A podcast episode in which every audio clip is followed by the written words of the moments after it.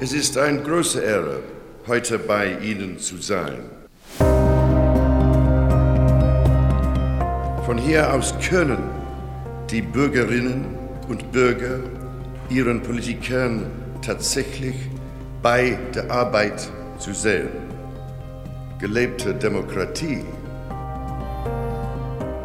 sagt König Charles III. über, okay, nicht unseren landespolitischen Podcast Spreepolitik, sondern über den Bundestag mit seiner gläsernen Kuppel. Aber er könnte es natürlich auch über uns sagen. Bei Spreepolitik lassen wir Sie, den Politikerinnen und Politikern, auf die Finger schauen. Und damit mit diesem royalen Grußwort herzlich willkommen bei Spreepolitik und einer ganz besonderen Ausgabe.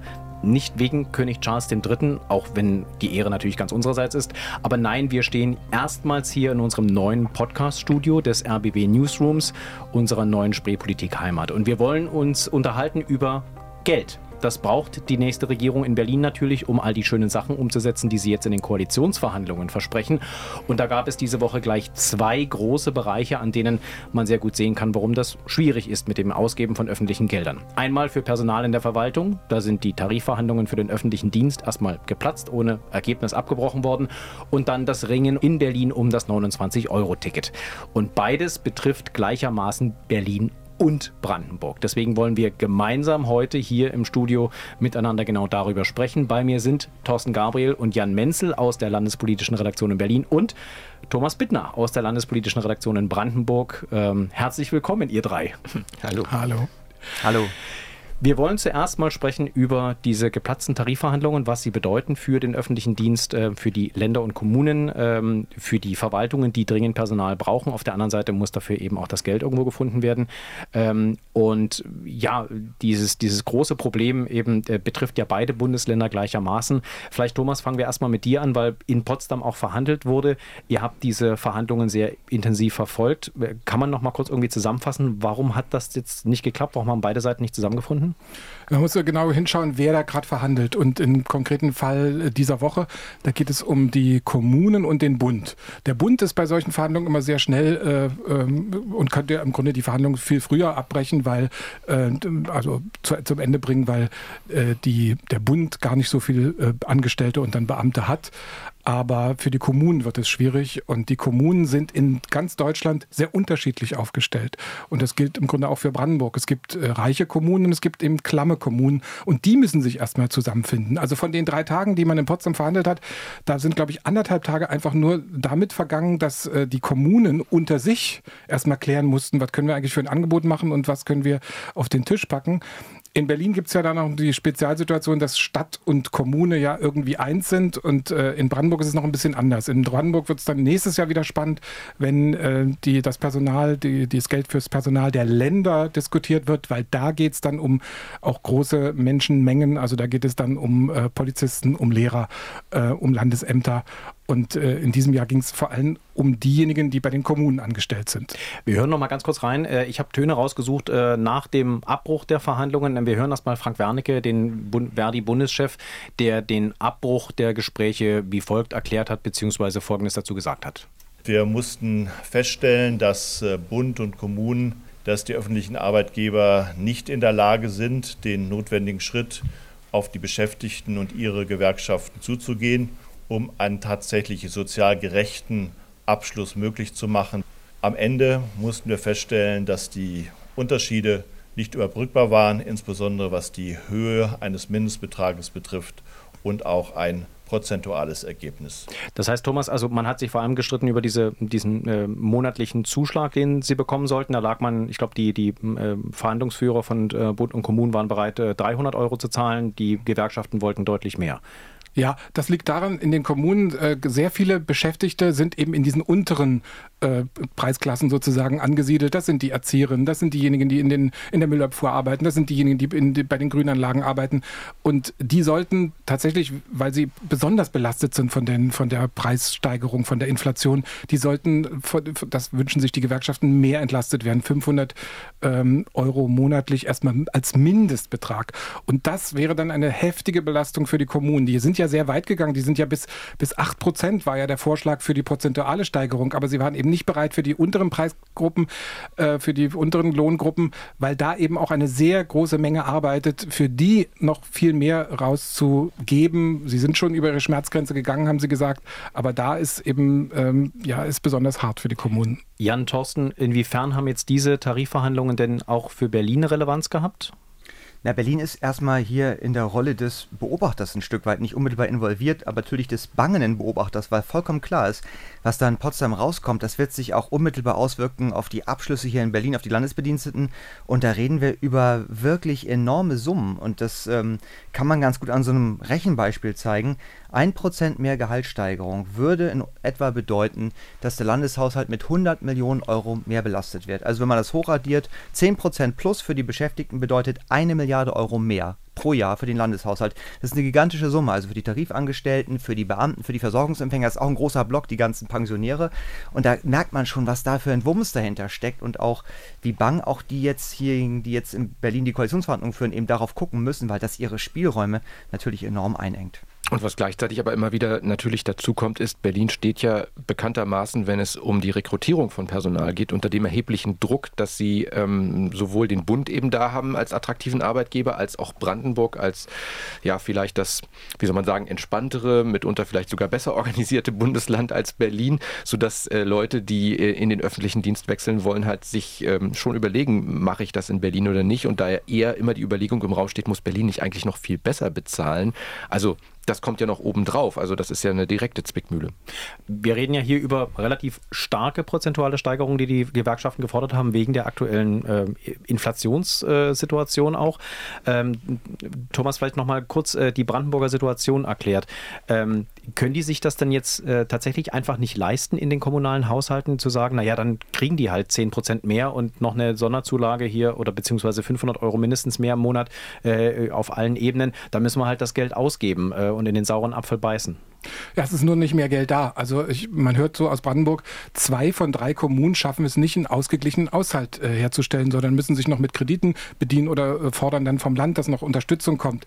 Äh, man hört äh, in Städten wie Brandenburg an der Havel, da sind fünf bis zehn Prozent der Stellen vom, von der Stadt nicht besetzt weil man einfach sagt, naja, dann sparen wir uns, äh, wir, wir zahlen Tarif, aber, aber wir zahlen, äh, wir können uns dann eben nicht mehr so viel Personal leisten. Und das sind die Leute, meistens auch dann die Experten, die fehlen. Im Bauamt, da braucht man Ingenieure, äh, man braucht Digitalexperten, wenn man äh, Digitalisierung der, der Bürgerämter äh, durchkriegen will. Und genau die werden natürlich auch bei anderen äh, Firmen gesucht. Da ist man in Konkurrenz zur Wirtschaft. Und die fehlen dann. Und wenn, wenn du ja 10 Prozent deiner Stellen nicht besetzt hast, dann kann, weiß nicht, ob dann die Ver Verwaltung so gut funktioniert, wie du es vorhin so beschrieben hast. Thorsten, nickt, weil man kann im Prinzip jetzt Brandenburger Kommune äh, XYZ äh, austauschen gegen Bezirk Neukölln, Bezirk ja. Spandau in Berlin genau die gleiche Situation. Ne? Genau, ja. Also es ist ähm, Entschuldigung, ich muss jetzt sagen, ich war abgelenkt, gerade weil ich noch eine Nachricht bekam von einer Recherchenachricht. Äh, wir recherchieren hier während des Podcasts übrigens weiter, weil wir gleich noch ein anderes Thema haben und Thorsten wartet sehr auf eine SMS, aber äh, wir kommen noch mal kurz zur Verwaltung zurück. Also im Prinzip, äh, die Situation in Brandenburg ist eigentlich identisch mit der in Berlin, oder? Also da sind beide, beide Länder völlig gleich. Alle rangeln um die Fachkräfte, natürlich, klar. Und das dann eben, wie äh, Thomas gesagt hat, auch noch in Konkurrenz mit der Wirtschaft, die gemeinhin dann doch noch ein bisschen mehr auf den Tisch packen kann. In Brandenburg gibt es bei den Kommunen natürlich eine interessante interessantes Phänomen. Das ist eben, äh, dass der Unterschied zwischen klammen Kommunen und denen, denen es eigentlich ganz gut geht, dann eben doch äh, auch ganz ziemlich groß ist. Also in der Nähe von Berlin nur mal so als Beispiel Schönefeld, da gibt es so sogenannte abundante Gemeinden. Das sind Gemeinden, die so viel Gewerbeeinnahmen haben, dass sie von diesen Steuereinnahmen am Ende was abgeben müssen und dann natürlich tief enttäuscht sind. Äh, in Schönefeld, die wollen eine Schule bauen, die wollen sich eigentlich vom Landkreis bauen lassen.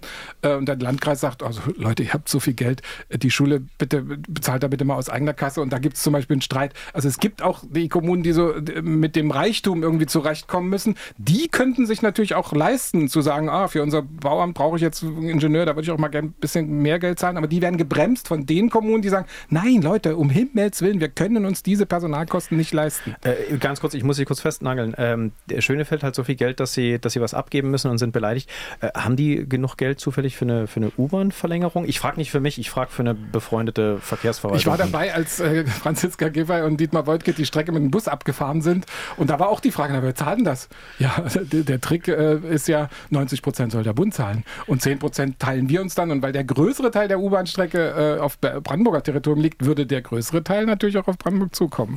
Jan, äh, du hast diese Woche mit dem Finanzsenator ähm, zusammengesessen, dem noch Finanzsenator. Ähm, ist ja dann wahrscheinlich bald jemand anderes in diesem, in diesem Amt. Äh, wie sieht es denn aus beim Berliner Haushalt? Wir geben gerade sehr viel Geld aus in Berlin äh, für die öffentliche Infrastruktur. Kann sich Berlin so eine Tariferhöhung fürs Personal nicht dann eben einfach auch leisten und sagen, naja, müssen wir den sauren Apfel beißen? Ja, leisten glaube ich eigentlich nicht, ähm, wenn man mal auf die Eckdaten guckt, was an Geld wirklich da ist. Wir haben ja so eine Situation, wo wir gerade so ein bisschen in Watte gepackt sind. Wir haben durch die Corona-Pandemie gigantische Kredite aufgenommen, dabei unsere Schulden nochmal ordentlich aufgebläht auf 66 Milliarden. Das ist ein historischer Rekordstand. Also Geld ist eigentlich nur auf Pump da und nicht wirklich da. Vom Schuldentilgen sind wir wieder weit entfernt im Moment, aber das klang ja eben auch schon so ein bisschen an. Was willst du machen am Ende des Tages? Du brauchst die Leute, die Leute wollen mehr Geld, sie könnten abwandern. Insoweit wird Berlin wie andere Länder auch zahlen müssen und das wird dann richtig bitter. Man kann das jetzt schon sehen. Wir haben ja, das ist interessant auch nochmal als ähm, sozusagen Gegenbeleg dazu, dass Berlin sich so schwer tut mit Personal. Wir haben doch einen ordentlichen Aufwuchs erlebt in der letzten Zeit beim Personal. Wir haben wieder das Niveau erreicht von vor zehn Jahren und sind schon wieder drüber mit ähm, sehr vielen 117.000 Vollzeitäquivalenten zum Beispiel. Also da hat sich eine Menge getan und das schlägt sich auch nieder. Dann im Landeshaushalt im Moment geht, das muss man sich auch mal auf der Zunge zergehen lassen, jeder dritte Euro geht in Berlin für Personal drauf.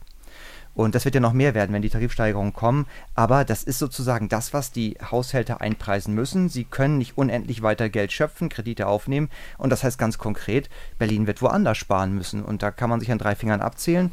Äh, man kann hier und da ein Stellschräubchen mal drehen, aber am Ende werden auch große Investitionsprojekte, auch Bauprojekte, werden dann in die Zukunft geschoben, wie es so schön heißt. Und da hören wir mal kurz rein, was Nancy Faeser, ähm, die für die Bundesregierung an den Verhandlungen eben teilgenommen hat als Verhandlungsführerin, ähm, was die äh, über das Verwenden von öffentlichen Geldern gesagt hat. Da klingt das durch, was Jan gerade angedeutet hat.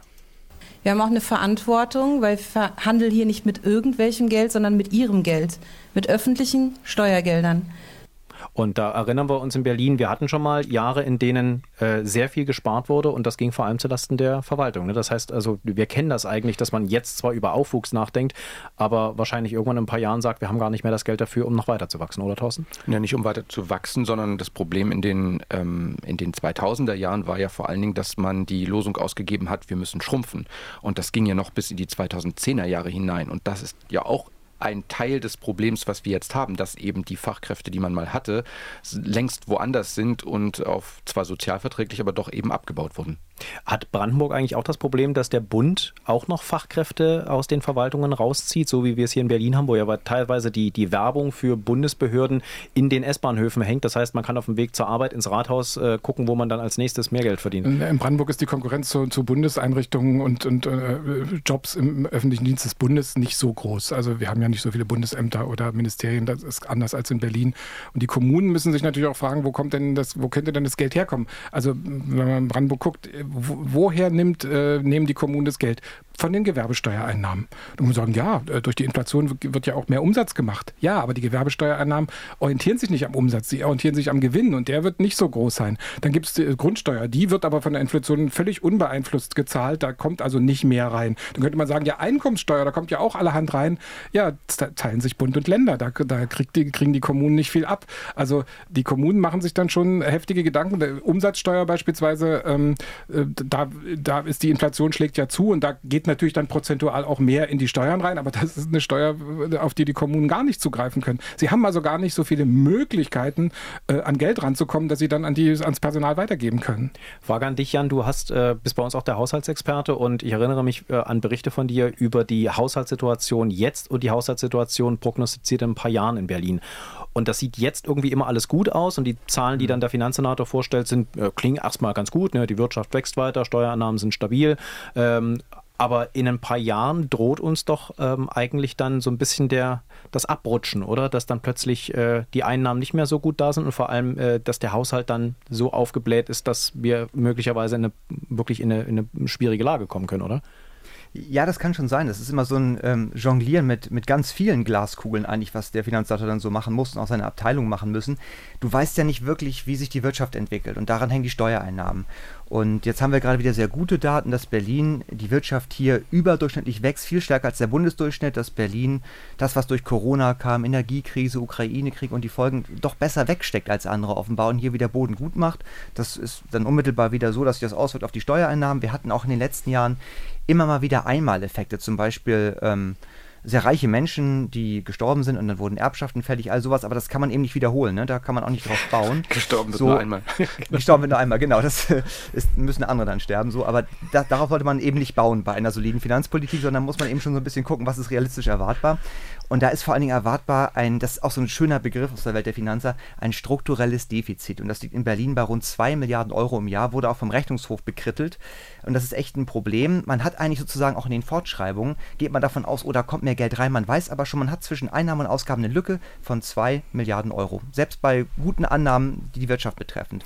Und da gibt es dann diverse Tricks für die Haushalte so, aber am Ende des Tages ist das Geld, was nicht da ist, was aber eigentlich schon eingeplant ist. Und da wird man rangehen müssen. Und das Ganze wird, letzter Punkt in dem Bereich, auch noch verschärft dadurch, dass wir uns bisher ja so ausruhen konnten. Geld war ja so spottbillig, das gab es hinterhergeworfen praktisch.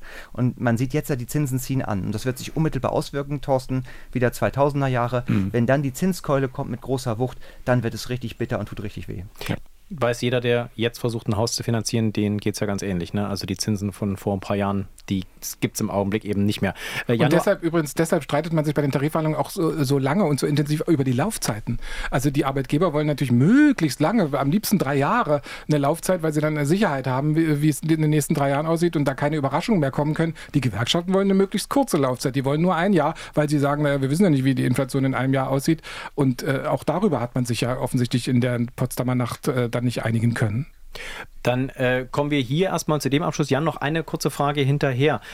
Was ein riesiger äh, Kostenpunkt ist und was die Leute, glaube ich, dann immer gerne vergessen, mir zum Beispiel geht das auch immer so, wenn man über das Personal in der öffentlichen Verwaltung nachdenkt. Äh, schwierig ist ja dann nicht nur unbedingt, was man den Leuten jetzt im Augenblick zahlt, sondern es sind die Pensionslasten, die dann später dazukommen, mhm. oder? Ja, genau, das ist, das ist ein großer Brocken. Da gibt es zwar eine Rücklage, auch die befüllt und bestückt wird, aber das macht auch bei den Beamten inzwischen das Gros der Zahlung aus, die Versorgungsempfänger. Und da kann man im Hinterkopf haben, Berlin ist jetzt wieder dabei, den Einstieg zu machen in die Lehrerverbeamtung. Auch das wird sich auf die Art und Weise dann niederschlagen zukünftig, selbst wenn man da eine Vorsorge aufbaut. Die anderen, die Tarifangestellten, die werden ja wie alle anderen auch praktisch über die Rentenkassen dann bezahlt im Alter. Und das ist sozusagen auch äh, ein Ding der oder eine Sache, die uns in den nächsten Jahren ich würde schon sagen, auf die Füße fallen wird. Dann kommen wir gleich noch zu einem anderen Punkt, wo es auch darum geht, öffentliches Geld auszugeben. Es geht um den öffentlichen Nahverkehr hier in Berlin und auch in Brandenburg. Der muss ja da immer mitgedacht werden, nämlich die Zukunft des 29-Euro-Tickets. Ähm, da gibt es für Frau Giffey, die das ja versprochen hatte, dass das 29-Euro-Ticket in Berlin weitergeführt wird, äh, ein kleines Problem, kann man sagen. Oder, Thorsten? Ein kleines ja, ein, kleines insofern, als dass ähm, sich abgesehen von der Sinnfrage, ob es sinnvoll ist, ein 29-Euro-Ticket parallel zu einem 49-Euro-Ticket anzubieten, es einfach so ist, dass die Zeit so knapp geworden ist, dass dieses 29-Euro-Ticket, was es im Augenblick geben wird, definitiv jetzt nach ähm, Mai erstmal nicht weitergeführt werden kann. Es bleibt aber sozusagen einerseits das äh, Wahlkampfversprechen der SPD übrig und es bleibt auch die Verabredung von CDU und SPD jetzt schon in den Koalitionsverhandlungen. Auch das ist schon festgeschrieben worden im Sondierungs Verhandlungspapier, wir wollen ein solches Ticket. Bei der CDU hieß das immer 365 Euro Ticket, also genau, also dass man quasi auch auf ungefähr 30 Euro pro pro Tag, nein, pro, pro Monat. Monat. kommt, danke, ja, Mathematik so.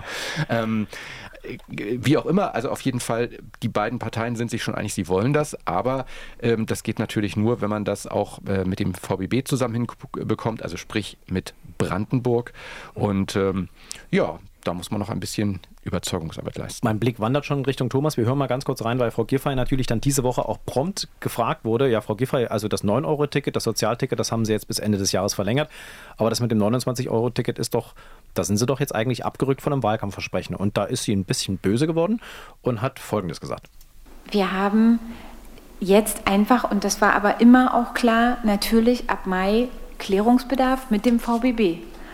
Und den müssen wir jetzt ausfüllen. Das ist kein Abrücken, sondern ich sage Ihnen lediglich, was die Schritte sind und dass es Klärungsbedarf gibt. Das ist doch eigentlich ganz klar. Ganz klar, ähm, ist es dann doch nicht so richtig gewesen. Ähm, und jetzt gucken wir Richtung Thomas, weil sie hat auch schon gesagt, äh, Frau Giffey, das kann natürlich nur gehen, wenn der VBB zusagt. Das ist übrigens das, wo äh, Thorsten Gabriel auf die SMS wartet. Äh, die Klärung, wir sind natürlich am VBB äh, diese Woche dran. Der hat ja auch seine Aufsichtsratssitzung. Was sagen die eigentlich dazu? Aber mal so die, die äh, Gefühlslage in Brandenburg, was das, was das 29-Euro-Ticket in Berlin angeht. Erstmal, erstmal vielleicht was zum Machtgefüge im VBB. Der Verkehrsverbund, der hat ja eine äh, ein Drittel gehört dem Land Brandenburg, ein Drittel gehört allen Kommunen des Landes Brandenburg und nur ein Drittel gehört dem Land Berlin. Das heißt, sogar im Aufsichtsrat sitzen 20 Brandenburger und vier Berliner. Also man muss schon die Brandenburger überzeugen für jedes Projekt. Und ich höre aus dem Aufsichtsrat, dass die Brandenburger sagen, na, wenn Berlin 29 Euro Ticket haben will, aber nur, wenn ihr es aus eigener Kasse bezahlt und kein einziger Cent aus unseren Kassen in dieses Projekt reingeht. Und äh, was Brandenburg betrifft, 29 Euro Ticket, ich höre da immer nur, nee, äh, bei uns nicht. Wir checken mal ganz kurz mit unserem Kassenwart Jan, äh, der ja auf den Haushalt guckt. Äh, Jan, weiß irgendjemand, was das 29-Euro-Ticket in Berlin uns kosten würde? Ja, das hängt so ein bisschen von den anderen Faktoren ab. Also wie man das auch letztendlich strickt, ob man das irgendwie in so eine Firmenticketstruktur einbindet, ob man es ähm, irgendwie an das 49-Euro-Ticket koppelt, wie lange man das Ganze macht. Aber eins, ohne jetzt irgendwie, die Spanne reicht da von 200 Millionen bis zu 1,4 Milliarden gerechnet über mehrere Jahre, um das mal so anzudeuten, Gefühl zu entwickeln. Es ist in jedem Fall eine extrem kostspielige Angelegenheit und vor der Kulisse, die wir gerade ebenso aufgebaut hatten, kann man nur sagen, gute Reise. Deswegen nochmal, Thomas, warum könnt ihr uns das denn nicht in Brandenburg, dass wir hier in Berlin für 29 Euro. Ja, wenn Berlin sich das leisten kann, soll, es, soll Berlin das machen. Also ich meine, gut, äh, die Berliner kennen ja auch äh, ihren, ihren Nahverkehr. Der ist ja auch nicht so schlecht, wie er manchmal geredet wird, aber er ist auf jeden Fall da. In Brandenburg ist es ein bisschen anders. Ich sage immer, wenn das Brandenburg-Ticket äh, oder das Deutschland-Ticket in Brandenburg nur 49 kostet oder vielleicht irgendwann nur 29 Euro, dann wird Warten auf den Bus billiger. Das ist alles. Ähm, weil wenn kein Bus fährt, dann nützt auch die, die, das günstig machen des Verkehrs nicht viel. Wenn da nur morgens morgens äh, ein Bus, äh, ein Schulbus fährt und dann mittags die Schulkinder wieder nach Hause bringt. Und das ist der gesamte öffentliche Nahverkehr äh, in, in, irgendeiner, äh, in irgendeiner Gemeinde. Das ist dann zu wenig. Und, äh, und die Brandenburger haben, glaube ich, ein bisschen die Sorge, dass mit diesem, wir machen es günstig, äh, alle anderen Anstrengungen, nämlich mal vielleicht eine neue Strecke aufzumachen, über neue Linien nachzudenken, über Investitionen, man muss Busse und Straßenbahnen auch kaufen, dass das dann plötzlich alles komplett hinten runterfällt. Ich habe jetzt allerdings noch einen anderen Spin gehört und der war mir jetzt bisher neu, dass ich ähm, so auch aus, aus, aus deinem Gebiet so hörte, dass man sagte, naja, also wenn die Kommunen das könnte eher zu einem Konflikt innerhalb von Brandenburg führen, weil die Kommunen sagen, naja, da macht Berlin sein 29-Euro-Ticket. Berlin zahlt das aber eben ja auch aus dem Haushalt, haben wir jetzt eben gehört, ähm, dass damit der Druck der Kommunen auf die Landesregierung auch wachsen könnte, zu sagen, dann finanziert doch oder dann packt doch auch endlich mal mehr Geld in den Nahverkehr, damit wir uns eben, also nicht, nicht in Ticketform, sondern eben in den Ausbau von Buslinien, in den Ausbau von anderer Infrastruktur. Die Diskussion geht ja bis in die Kenia-Koalition und die Brandenburger Grünen, gut, sie haben jetzt in der Regierung Berlin äh, keinen kein Partner mehr, aber die Brandenburger und die Berliner Grünen zusammen haben vorgeschlagen, dass man in Brandenburg auch auf 29 Euro äh, geht, aber nur für bestimmte Gruppen, also für diese hm. quasi Gruppen, die jetzt schon verbilligte Tickets bekommen, also Schülertickets oder Seniorentickets oder Sozialtickets, dass die auf 29 Euro runtergehen, was eine gewisse Logik hat, denn die, der Abstand zwischen 49 Euro und dem, und der ist ja dann nicht mehr so ja. groß und wenn die vielleicht sogar noch teurer sind als das 49 Euro Ticket, äh, dann hat das ja auch keinen Sinn und vielleicht läuft es am Ende auf so so einen Kompromiss hinaus. Vielleicht ganz, ganz am Ende der Diskussion. Aber ich höre, der Aufsichtsrat trifft sich im Juni frühestens wieder, wenn er nicht eine äh, Sondersitzung macht.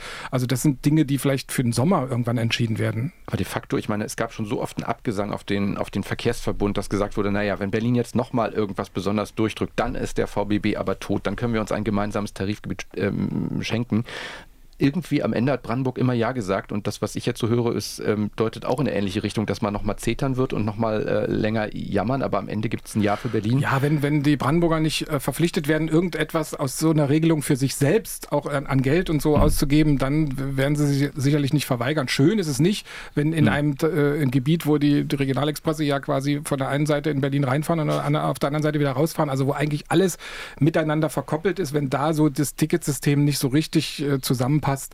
Aber gut, es gab auch äh, Monatstickets kosteten in Cottbus oder Potsdam äh, auch immer anderes Geld als in Berlin. Insofern, da wird man sich auch dran gewöhnen. Holen wir da noch Jan rein, der auch auf die Verkehrspolitik schaut. Jan, äh, was man auf, auf jeden Fall festhalten kann, ist, dass die Verbilligung des ÖPNVs in den letzten Monaten durch die Corona-Pandemie, durch die Energiekrise und so weiter, das war mit Blick auch auf die Mobilitätswende und Verkehrswende, die man ja anstoßen will, das war bisher mit das Erfolgreichste, was man überhaupt gemacht hat, oder? Ein bisschen aus der Zwangslage heraus, aber ähm, es hat reißenden Absatz gefunden. Ja, ähm, klar, das stimmt. Ähm, das war ja auch ein, ja, ein Angebot, äh, Lockvogelangebot kann man ja fast sagen, ne? Aber ich weiß gar nicht, ob das wirklich so ein, so ein Schachzug war in puncto Verkehrswende, ob da wirklich nennenswert Leute umgestiegen sind. Also wenn ich ähm, durch Berlin fahre mit dem Rad oder so, ich sehe nicht, dass die Straßen sehr viel leerer geworden sind. Fällt mir nicht wirklich auf. Ich glaube, das ist ein bisschen früh, vielleicht jetzt noch wirklich einen Strich drunter zu ziehen und zu gucken, ob das in puncto Verkehrswende, Umsteigen oder auch Mobilitätsverhalten was bewirkt hat. Aber es gibt so gewisse Zahlen aus Wien. Wien ist ja immer so die Vorbildstadt in vielen Bereichen, auch Wohnungsbau. Und die haben so ein 365-Euro-Ticket, was ja in etwa, was preislich mit dem jetzigen 29-Euro-Ticket dann auf einer Wellenlänge liegt so. Und da hat sich gezeigt, dass dieses Ticket nicht wirklich dazu geführt hat, dass nennenswert Menschen jetzt umweltbewusster ÖPNV fahren.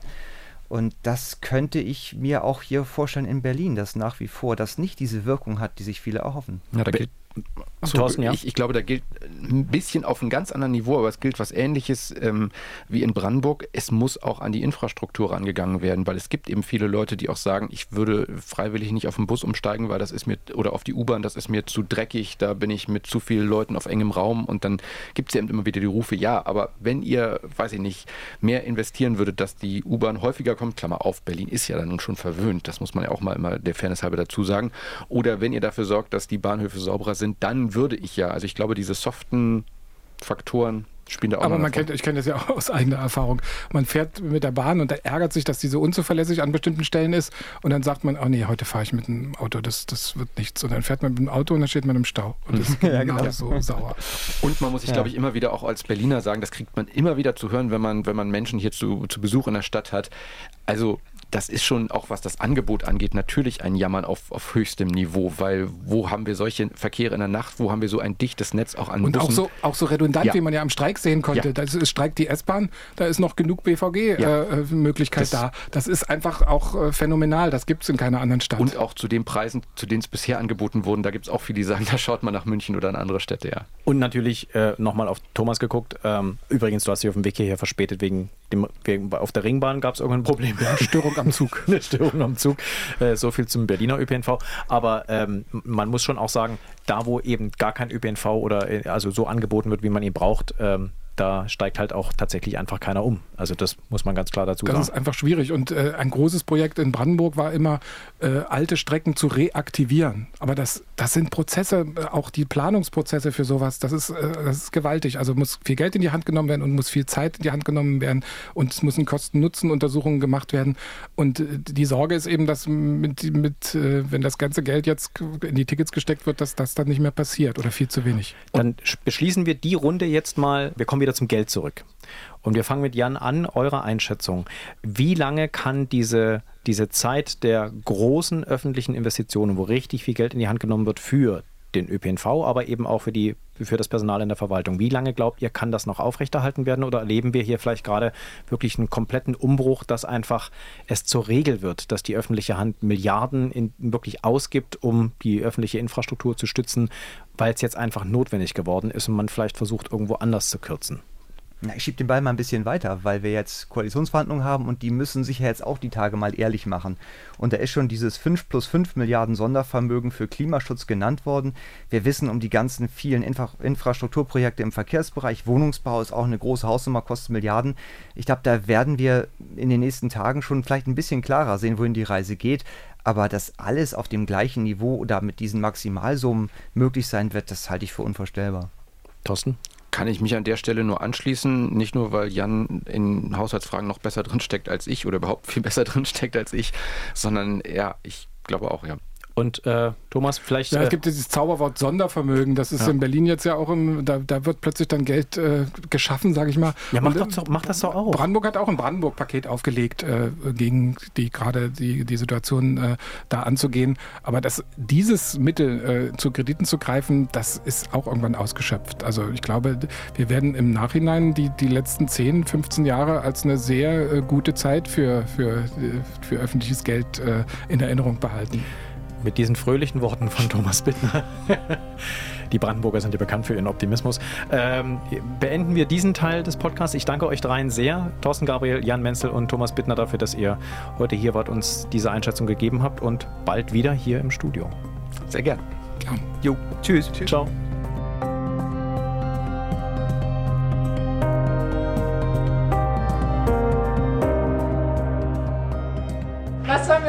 Reden? Wir haben das Zustimmungsforum leider nicht geschafft.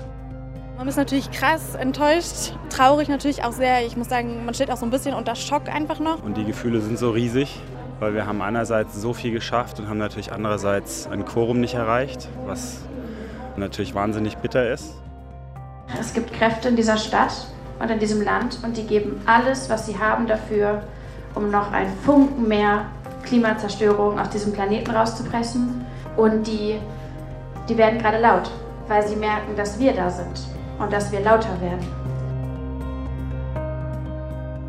Schauen wir noch auf das zweite große Thema diese Woche. Der Volksentscheid Berlin klimaneutral 2030 ähm, ist Geschichte und er ist gescheitert. Und wir wollen mal auf die Gründe schauen, vor allem auf die Gründe, die sich andere zurechtgelegt haben. Ähm, diejenigen, die siegreich gewesen sind, die sowieso gegen den Volksentscheid gewesen sind und natürlich vor allem auch auf die Gründe, die man sich zurechtgelegt hat bei der Initiative selber und äh, zum Beispiel auch bei einigen Parteien, die Theorien aufgestellt haben, warum das nicht geklappt hat mit dem Volksentscheid und der Klimaneutralität bis 2030. Bei mir im Podcaststudio sind jetzt Franziska Hoppen und Sabine Müller, die sich äh, in den vergangenen Wochen immer mal wieder damit beschäftigt haben. Hallo, ihr beiden. Hallo. Hallo, Sebastian. Franziska, du warst am Abstimmungsabend bei der Initiative. Ähm, Berlin Klimaneustart, glaube ich, heißt sie offiziell. Ähm, wir haben über die Finanzierung dieser Initiative gesprochen. An dem Sonntagabend ging es dann um alles und dann kam 18 Uhr. Was genau ist dann da passiert? Also die Statistik des Landeswahlleiters wurde ähm, auf die Wand geworfen und auf der Bühne stand dann jemand und hat äh, gesagt, Leute, wir müssen gar nicht um den heißen Brei drum reden. Wir haben es nicht geschafft. Und bis dahin war die Stimmung eigentlich ganz zuversichtlich und in dem Moment rollten dann aber die ersten Tränen. Die Leute haben geweint, haben sich in den Armen gelegen, also es war durchaus sehr emotional und Danach begann dann das Soul Searching. Also es war ähm, ein Raum, den die Initiative gemietet hatte, in einem Coworking Space. Und in einem dieser Räume sollte dann eigentlich gefeiert werden. Und unten drunter war ein Safe Space. Ähm, da konnte man dann zusammenkommen und äh, in Ruhe weinen und analysieren, was so passiert ist. Das heißt, man hat auch sehr auf die emotionale äh, Betreuung geachtet.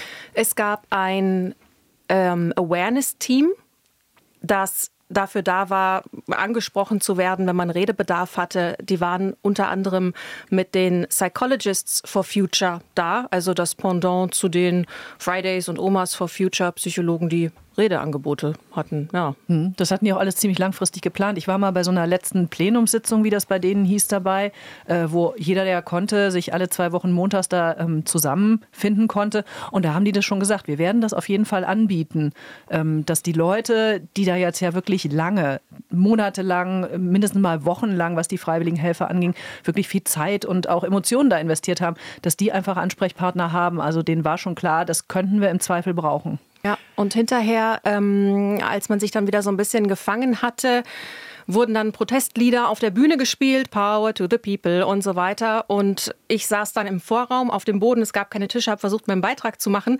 Und auf der anderen Seite neben mir stand dann ein Klavier rum und dann haben sich nochmal junge Leute zusammengefunden und haben John Lennon Imagine zusammengesungen und haben sich in den Arm gelegen und äh, vor mir wurden Räder geschlagen und wurde Yoga gemacht. Also es war irgendwie insgesamt eine sehr gefühlige Aktion. Hat mich in dem Moment auch genervt, weil ich meinen Beitrag fertig machen musste. Aber hinterher dachte ich mir, eigentlich seid ihr wahrscheinlich die gesündesten von uns, weil in Anbetracht der Klimakatastrophe darf man heulen und verzweifeln und Angst haben und alle, die es verdrängen, sind wahrscheinlich diejenigen, die ähm, ja, Der Grund, warum wir darüber reden, ist natürlich auch, dass ähm, wir gerne wissen wollen, was sind das eigentlich für Menschen, die diesen Klimavolksentscheid auf den Weg gebracht haben, die dafür gekämpft haben. Und ähm, das ist ja auch Thema gewesen bei der Betrachtung im Netz, in den sozialen Medien. Ähm, es gab eine starke Gegenbewegung gegen diesen Klimavolksentscheid und den haben die auch zu spüren bekommen. Und es richtete sich häufig auch daran, wer, was das für Menschen sind. Menschen mit einem bestimmten Lebenswandel, mit einer bestimmten Sicht auf die Welt. Und das schien, das war zumindest mein Eindruck, bei den Gegnern ein ganz massiver Punkt zu sein, warum sie auch gegen diesen Volksentscheid sind. Das ist also eine, das war nicht nur eine Frage von Inhalten, das sicherlich auch, aber vor allem von, es war fast ein Kulturkampf. Ja, ich glaube, da hast du absolut recht mit, ja, das stimmt. Ähm, wir haben das, oder viele haben das, glaube ich, vorher nicht ganz so gesehen, weil das natürlich viel auch in den sozialen Netzwerken stattgefunden hat. Man hat das ja im Stadtbild nicht gesehen. Im Stadtbild waren ja eben nur diese Plakate der Initiative, wo immer drauf stand mit Ja-Stimmen und so weiter. Ähm, und deswegen hat es, glaube ich, schon auch ganz viele überrascht, dass es halt so viele Nein-Stimmen waren. Weil das Gefühl war irgendwie so, ja, die, die es wollen, die sind da emotional total dabei und die werden auf jeden Fall auch hingehen, selbst wenn das eben nicht am Tag einer anderen Wahl stattfindet. Aber die, die es vielleicht nicht wollen, die bleiben eher zu Hause, die sind da emotional nicht so investiert drin. Aber das hat sich halt echt als Fehleinschätzung rausgestellt, glaube ich, auch eine Fehleinschätzung der Leute aus der Initiative. Die haben nicht damit gerechnet. Wir haben hinter uns auf dem großen Bildschirm jetzt mal die, die Karte auch nochmal, wo die Ergebnisse äh, visualisiert sind. Äh, das können wir hier im Podcaststudio wunderbarerweise machen und wir sehen das. Ähm, die Karte sieht im Prinzip ganz ähnlich aus wie das, das Wahlergebnis von der Wiederholungswahl. Wir haben in der Innenstadt eine bestimmte Gruppe, die waren hauptsächlich für diesen Volksentscheid und wir haben außen drum, außerhalb des S-Bahn-Rings, grob, es ist wirklich fast der Verlauf der des S-Bahn-Rings, der Donut, äh, außerhalb äh, in den Randbezirken wurde dagegen gestimmt. Und jetzt suchen natürlich alle nach Antworten. Warum war das so? Äh, erstmal ganz spontan, ähm, was fällt euch dazu ein? Könnt, könnt ihr euch persönlich vorstellen, warum das die Karte des Ergebnisses so, so klar aussieht? Die offensichtlichste Erklärung, die sofort kam, war der Verkehr. Der Rand, alles außerhalb des S-Bahn-Rings ist nicht besonders gut angebunden. Das heißt, die Leute brauchen eher ihr Auto, um zur Arbeit zu kommen und durch die Gegend zu düsen. Und ähm, wenn man dann den Donut zur Wiederholungswahl darüber legt mit den ähm, Zweitstimmenergebnissen, dann passt das ziemlich gut überein. Innerhalb des Rings wählt man eher die grüne Politik, da fällt es ein bisschen leichter, auf sein Auto zu verzichten. Außerhalb des Rings wählt man eher die CDU und die hat ja auch ganz massiv Wahlkampf gemacht gegen das Auto. Ich erinnere mich an das Plakat, lasst euch das Auto nicht verbieten. Ähm, die haben immer geschimpft gegen die grüne Ideologie, gegen das Auto und gegen diese bürgerferne Verkehrspolitik und die Elite der Grünen. Ähm, und wo du gerade über die Bilder sprachst, die man auch vielleicht vom Volksentscheid hatte, dieses Bild der grünen Elite, die den kleinen Menschen alles verbieten will, das war ja ganz gezielt die Kampagne der letzten Wochen. Aber äh, mir ist das ein kleines bisschen zu einfach. Ja, das stimmt so, dass man jetzt irgendwie sagt, ja, in der Mitte, da sind die Progressiven oder im Innenstadtring und außerhalb, äh, da sind halt die Konservativen. Ich habe wirklich mit äh, vielen Leuten auch in meinem Bekanntenkreis gesprochen, ähm, die sich die Frage gestellt haben, wie sollen sie abstimmen? Und das hat sich auch viel daran entzündet, wie realistisch ist das? Können wir das überhaupt umsetzen? Also das war wirklich eine Frage, die sich viele gestellt haben. Klimaschutz, klar, wollen wir, aber 2030, warum sollen wir für ein Ziel stimmen, was eigentlich nach Einstimmen oder nach Einschätzung fast aller Experten nicht haltbar ist. Hm. Manche haben sich dann dafür entschieden und gesagt, okay, aber Druck machen ist immer gut. Deswegen, selbst wenn ich weiß, das Ziel ist unrealistisch, ich stimme mal dafür. Aber ich glaube, viele andere, die vielleicht auch äh, Grünen oder was weiß ich äh, gewählt haben, sicherlich nicht unbedingt alle nur konservativ gewählt haben, haben, glaube ich, gesagt, nee, unrealistische Ziele bringen mir auch nichts und bringen vielleicht auch für die allgemeine Politikverdrossenheit nichts. Wenn wir jetzt sagen, wir wollen das und dann klappt es nicht bis 2030 und dann ähm, haben es die Politiker und Politikerinnen wieder verbockt. Wobei ich die Argumentation auch ein bisschen kurios finde, weil wir uns ja ständig auf Ziele einlassen, die nicht besonders realistisch sind. Also Berlin will bis 2030 die Obdachlosigkeit abschaffen, äh, wird es wahrscheinlich nicht schaffen. Die Vereinten Nationen wollen bis 2030 Armut beendet haben. Es gibt 700 Millionen Menschen, die in Armut leben. Also ne, da hat man ein Ziel, kann man darauf hinarbeiten, selbst wenn man es nicht schafft. Es hätte jetzt keine Sanktionen ähm, gegeben. Gut, dann hätte man immerhin darauf hingearbeitet. Und es gibt in ganz Europa mehr als 100 Städte, die auch bis 2030 klimaneutral werden wollen, allerdings auch gefördert von der EU, aber und nicht mit Volksentscheid und nicht mit richtig. Verpflichtung, ne? Also die haben ja tatsächlich immer soll bis und ja. das ist dann halt deutlich weniger verbindlich. Und so eine Verpflichtung hätte halt viel, viel mehr Verbindlichkeit. Auch, auch wenn es keine Sanktionen äh, drin ja. gestanden haben. Lass uns noch über einen Punkt reden, der hat äh, vor allem bei Twitter eine Menge äh, Diskussionen ausgelöst. Äh, Luisa Neubauer, bekanntestes Gesicht, glaube ich, der Klimabewegung im Augenblick, ähm, hat geschrieben, ja, schade, die Mehrheit war beim Volksentscheid dafür, aber es hat halt nicht gereicht, weil sie das Quorum nicht erreicht haben. Also sie war, hatten letztlich 160.000 Ja-Stimmen, ich glaube, es waren rund 160.000 Ja-Stimmen zu wenig. Es äh, ist ein hohes Quorum. Es ist ein hohes Kann man Quorum. Sich drüber streiten. Und dann hat man sich im Netz wirklich zerfetzt äh, über diese Formulierung Mehrheit.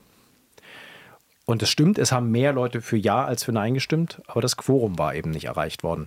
Aber wenn man mal sich in den, bei den Ergebnissen genau anschaut, wo haben sie eigentlich welche Ergebnisse geholt, muss man natürlich auch konstatieren, nur in Friedrichshain-Kreuzberg, wenn man jetzt nur mal den Bezirk nimmt, hat man als Volksinitiative überhaupt mhm. diese, dieses Quorum erreicht. In allen anderen, selbst da, wo für Ja gestimmt wurde, hätte es, wenn es nur um diesen Bezirk gegangen wäre, auch nicht gereicht.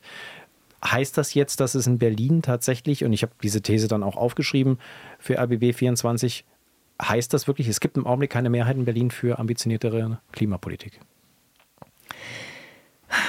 Es heißt, dass es keine einheitliche Klimapolitik gibt. Ich würde sagen, die Stadt ist da schon gespalten und es gibt keine einheitliche Klimapolitik. Noch nicht. Das heißt, nicht einheitlich heißt, die einen wollen es schneller und die anderen eben bis 2045.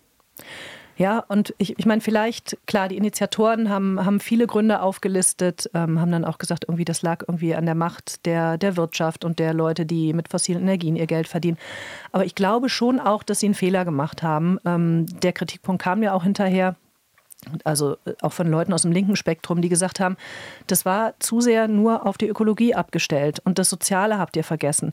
Weil klar, ähm, das waren nicht alles nur Leute, die irgendwie ein dickes SUV in der Garage stehen haben und damit halt gern weiter ähm, durch Berlin und auch sonst wo fahren wollen, die sich das nicht verbieten lassen wollen, sondern es waren auch Leute, die ganz konkret Angst haben. Was heißt das finanziell für mich? Was ist mit den Heizungen und so weiter? Was kann ich überhaupt noch leisten? Was kommen auf mich ganz persönlich für Belastungen zu? Muss ich das zahlen, weil das das viel kostet. Da sind sich ja alle einig. Und ich glaube, das hätte die Initiative stärker betonen sollen. Ich meine, sie hat am Ende dann ja auch noch mal Deutsche Wohnen und Co. enteignen mit ins Boot geholt. Gab es nochmal eine Pressemitteilung, wo auch die Linken dann nochmal sich geäußert haben, gesagt haben, ja, das muss aber auch wirklich sozial gerecht sein. Aber ich glaube, den Punkt hätten sie noch stärker spielen sollen. Damit hätten sie wahrscheinlich nicht alle 423.000 Neinsager bekommen, aber vielleicht ein paar von denen. Und ich fand, das Ergebnis war jetzt schon so deutlich. Klar müssen die Leute von der INI sagen, wir hatten eine Mehrheit. Ja, es haben auch mehr Leute Ja als Nein gestimmt.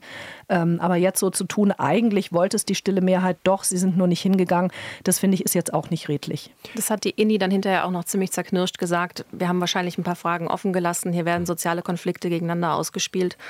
Und da hätten wir mehr drauf eingehen müssen. Ist natürlich auch viel verlangt ne? von der Volksinitiative, dass man einerseits die Klimaziele eben ambitionierter macht und dann ihnen auferlegt, dass sie dann auch gleich noch sagen sollen, wie man die erreicht. Ich meine, es ist, wahrscheinlich hätten die Ideen gehabt, aber Klar ist das, also das, das ist viel. Es wird viel von denen verlangt. Aber ähm, ich glaube, das war schon auch ein Punkt, dass die Leute gesagt haben, ja, aber ihr könnt nicht sagen, bis dann und da muss das erreicht werden, aber so gar nicht sagen, wie das passieren soll, sondern einfach nur sagen, das muss die Politik dann machen. Das war, glaube ich, vielen Leuten einfach zu wenig. Ja, mein Gefühl sagt mir allerdings, das hätten die aufgeschrieben, wie sie sich das persönlich vorstellen. Als Initiative, glaube ich, wäre das Nein noch deutlicher ausgefallen.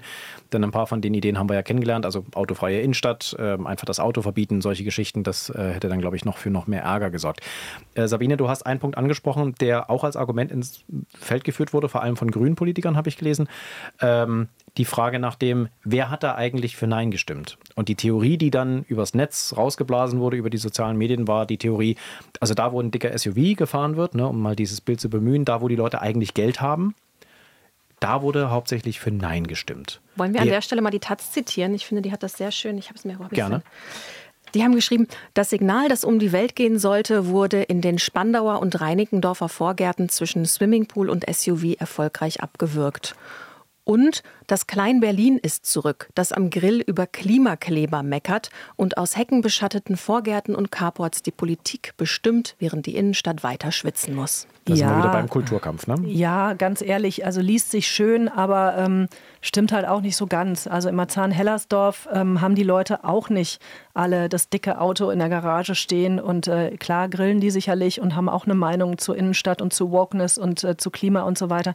Aber jetzt so zu tun, als ob überall da, wo es den Leuten richtig gut geht, die gesagt haben, wir wollen uns unseren Wohlstand nicht wegnehmen lassen, ähm, ist mir ein bisschen zu einfach. Das hat ja unter anderem eine, eine grüne Abgeordnete hier aus dem Abgeordnetenhaus auch ähm, getwittert und das analysiert und sagt dann, naja, mit kleinen Abweichungen sozusagen passt das zur sozioökonomischen, ähm, äh, zu, zum, zum sozioökonomischen mhm. Hintergrund ähm, der Leute. Ich fand, die Abweichungen waren teilweise gar nicht so klein. Was hier wirklich fehlt, ist eine ordentliche Nachwahlbefragung. Man muss es mal so sagen. Es mhm. fehlt die richtige Statistik, die ins Detail geht, aber sowas kostet eben. Und das hat die INI meines Wissens noch nicht beantragt. Dann lass uns zum Schluss noch auf die große Frage, die mich jetzt beschäftigt nach dieser, äh, nach dieser Geschichte, äh, nach dieser Volksinitiative, die mich beschäftigt, äh, die Frage, wer, wer tritt da eigentlich jetzt gegen wen an? Also wir haben jetzt zwei Abstimmungen bzw. Wahlen hinter uns, wo die Stadt klar in zwei Lager zerfällt. Innenstadt, Außenstadt. Ähm, ist das in dem Fall der Volksinitiative aus eurem äh, Blick eine rein politische Spaltung?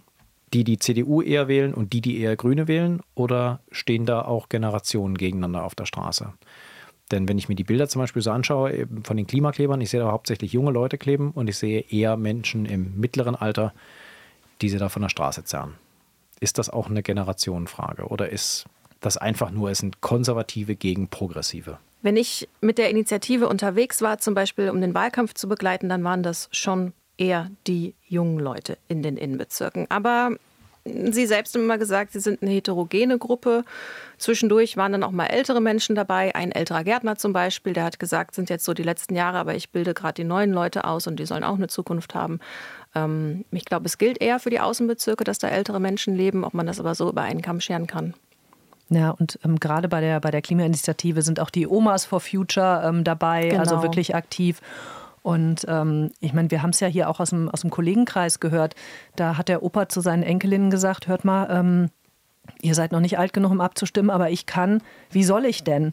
Also, dass jetzt irgendwie alle Alten gesagt haben, nö, hat doch immer so gut funktioniert, wie wir bisher gelebt haben. Mindestens mal bis ich tot bin, wird es auch weiter so gehen. So ist es, glaube ich, nicht. Aber die Spaltung Innenstadt, Außenstadt, die müssen wir wahrscheinlich jetzt als faktisch hinnehmen, oder? Ja, und ich meine, ähm, also CDU und SPD, die jetzt gerade über eine Koalition verhandeln, ähm, denen ist das schon auch bewusst und die sagen ja auch, das ist ein wichtiges Thema und das müssen wir angehen. Hat kein Wegner genauso gesagt. Genau. Die Frage wird halt einfach sein, wie gehen sie das an und da, da sind sie halt noch nicht konkret geworden und da bin ich wirklich mal gespannt drauf. Glaubt ihr eigentlich, dass die Klimainitiative jetzt darüber nachdenkt, ob diese Blockadeproteste eventuell die falsche Form waren? Meint ihr, dass die damit aufhören, weil es die Leute halt einfach so aufgeregt hat, das ja, die Leute hat auch Habeck aufgeregt, dass das Verbot der äh, Öl- und Gasheizung, irgendwas regt immer auf. Und Habeck ist auch noch da. Ja. Ich glaube, die Klimakleber machen auch weiter. Weil wir aus Sicht einiger Experten oder vieler Experten an einem Punkt sind, wo wir nur noch auf Radikalität setzen können, äh, wenn wir die Klimawende noch schaffen wollen? Ja, ich glaube schon. Also äh, ich muss natürlich sagen, ich habe es ich einfach, weil ich fahre entweder Fahrrad oder Bahn und äh, wenn ich mal Auto fahre, dann äh, meistens nicht in den, in den, in den großen äh, Staus morgens und nachmittags. Von daher, mich hat noch nie ein Klimakleber genervt. Ähm, klar verstehe ich das aber, äh, dass, dass die Leute da keinen Bock mehr drauf haben. Aber ähm, ich fürchte ehrlich gesagt anders. Ähm, kriegen wir, krieg, kriegen wir den Hinweis darauf nicht mehr in die Köpfe der Leute gehämmert. Der Punkt ist ja, dass Klimawandel nicht ein Thema ist, genauso wie Armut oder Mobilität. Und man kann die alle so an einer Perlenkette nebeneinander legen und gucken, mit welchem Thema man sich jetzt beschäftigt, sondern es ist die Hintergrundmusik zu allem. Und es ist der angebende Ton für alle kleinen Themenpunkte, der bestimmen wird, wie sich welche Probleme verstärken.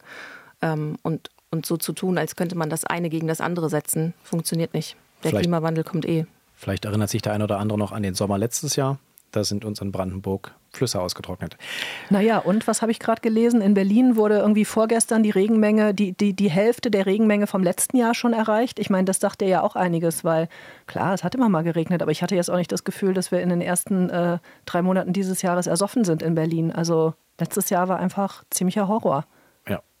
Dann schauen wir mal, wie dieser Sommer wird. Wahrscheinlich haben wir dann wieder eine Debatte über den Klimawandel in Berlin und Brandenburg und der Welt. Äh, ich danke euch beiden erstmal soweit für eure Einschätzungen und wir bleiben natürlich an dem Thema dran. Danke da, euch. Danke auch. Danke dir.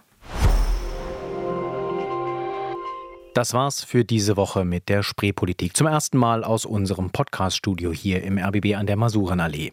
Falls Sie noch einen spannenden neuen Podcast suchen, ich habe da was für Sie. Heute Verrat am Fußball, ein neuer RBB-Podcast, in dem es um den größten Skandal im deutschen Fußball geht. Um Ex-Schiedsrichter Robert Heutzer, der für Geld Spiele verpfiffen hat. Laurenz Schreiner, selbst Schiedsrichter in Berlin und Autorin Zita Zengerling rollen den Fall noch einmal auf, sprechen mit Holzers Umfeld, mit Staatsanwälten, DFB-Spitzenkräften und auch mit dem Holzer Vertrauten Felix Zweier, der bis heute Schiedsrichter ist und dessen Rolle im Skandal weiterhin ungeklärt ist. Heutzer, Verrat am Fußball. Alle sechs Folgen sind seit dieser Woche exklusiv in der ARD Audiothek abrufbar. Und da finden Sie auch uns, die RBB 24 Spreepolitik. Wenn Sie Fragen, Wünsche oder Kritik haben, gerne eine E-Mail an spreepolitik.rbb-online.de schreiben. Ich danke Ihnen fürs Zuhören und bis in einer Woche. Tschüss.